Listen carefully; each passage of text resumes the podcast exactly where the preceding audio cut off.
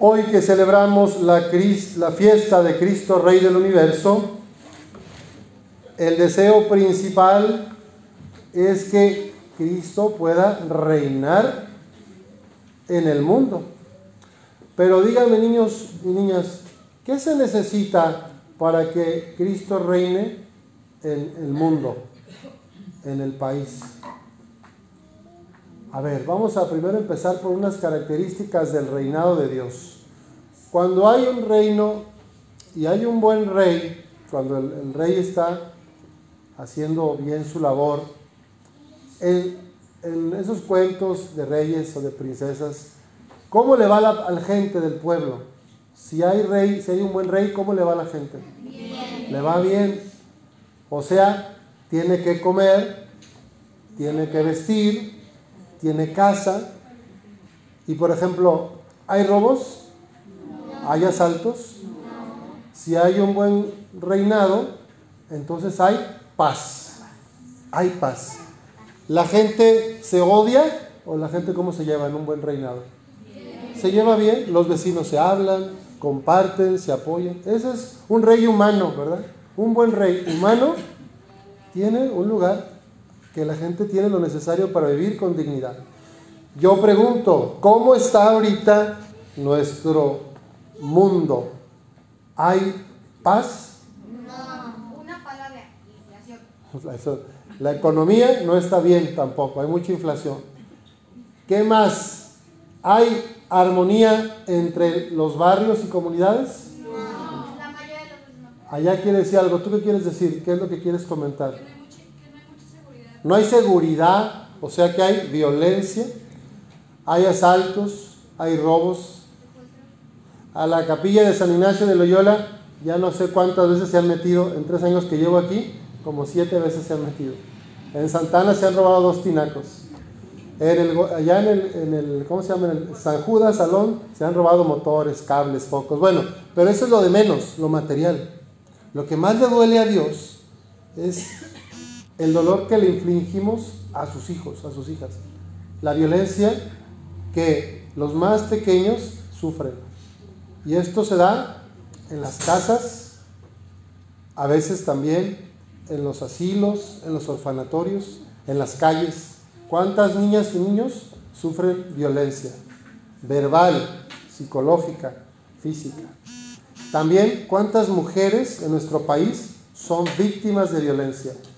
Acaba de ser el día de ayer, Día Internacional del Combate a la Violencia contra las Mujeres. Y apareció que en nuestro país, según los estudios, todos los días se asesina a 10 mujeres. Cada día hay 10 mujeres asesinadas. Y 53 desaparecidas. Todos los días en nuestro México desaparecen a 53 mujeres. Este, ¿creen ustedes ¿Qué es el reino de Dios? No. ¿Creen que Jesús estaría contento? No. Bueno, entonces tenemos mucha tarea, ¿verdad? Tenemos mucho que hacer como comunidad. Y ahora vuelvo a la pregunta, ¿qué se necesita para que haya paz, para que Cristo reine en el país y en las ciudades? ¿Qué se necesita, niñas? Pero ¿en dónde empieza la paz? En la familia, muy bien. Entonces, si se la pasan ahí peleando, discutiendo, aventándose, molestándose, pues ¿cómo va a haber paz? También la paz empieza en cada uno de nuestros corazones. Entonces, hoy queremos pedirle al Rey de la Paz que nos dé paz, que nos haga personas que sepan platicar, conversar, no querer imponer nuestras ideas, sino tener la capacidad de escuchar al otro sin juzgarlo, escuchar sus opiniones y ver qué nos quiere decir. Y no interrumpir antes, ¿verdad? A veces queremos hablar antes de que el otro acabe. Dejar que la pareja, la esposa, el esposo, el hijo, la hija, termine lo que me quiere decir, que acabe bien. Luego me tomo un tiempo, respiro, que procese mi cerebro lo que me dijo mi corazón y ahora sí le respondo.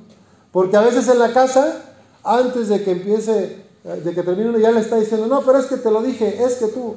Bueno, así no hay paz, ¿verdad? Porque no se escucha, no se respeta, no se atiende bien. A veces oímos, pero no escuchamos. Vamos a pedirle a Dios que empecemos a construir la paz en nuestras familias.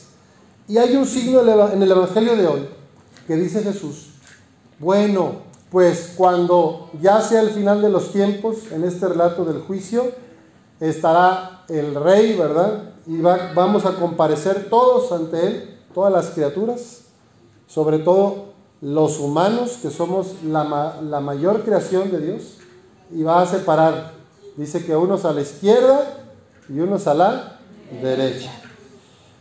Bueno, ¿cuál es el criterio para que a unos les diga, vengan benditos de mi Padre, tomen posesión del reino preparado para ustedes desde la creación del mundo?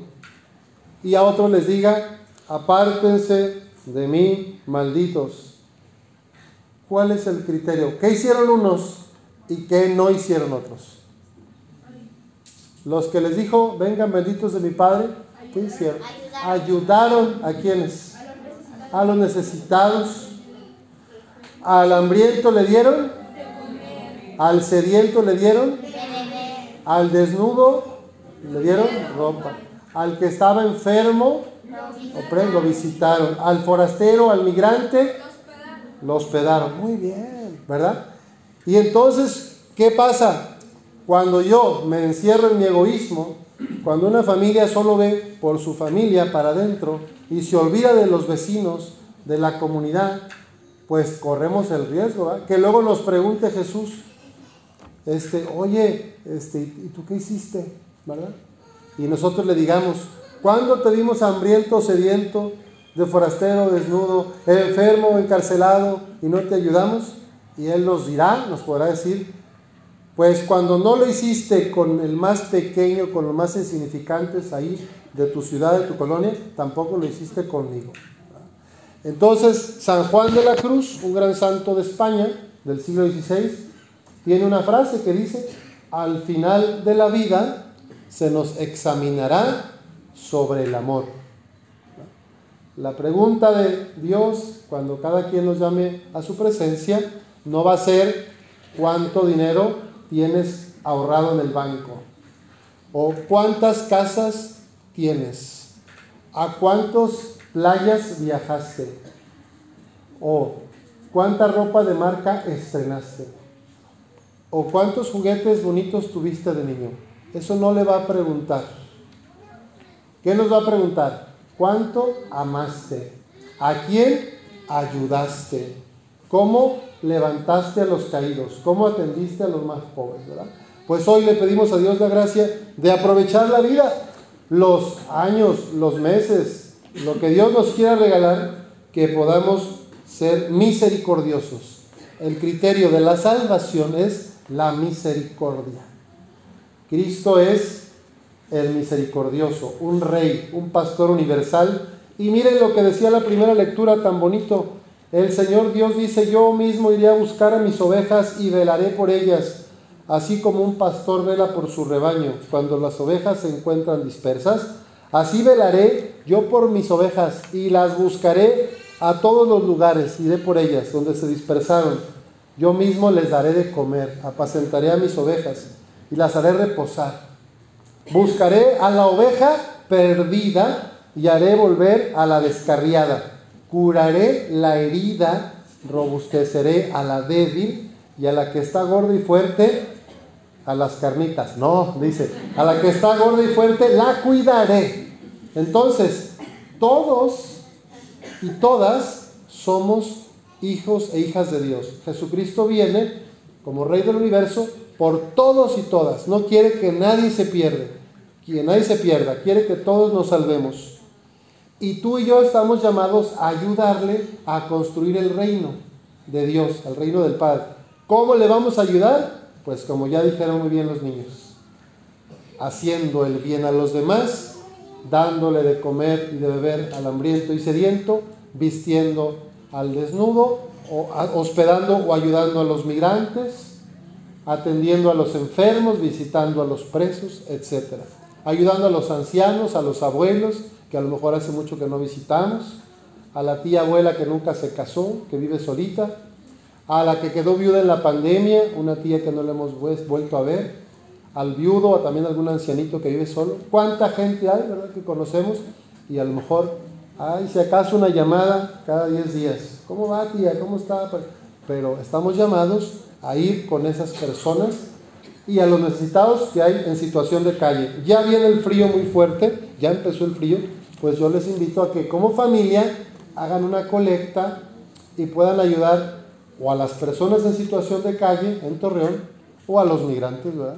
Los invitamos a que traigan ropa de abrigo aquí a la capilla o a la parroquia de San Judas para poder compartir con los más necesitados. Bueno, que el Señor nos ayude sabiendo que su bondad y su misericordia están con nosotros y que también tú y yo podamos ser misericordiosos con los demás. Así sea.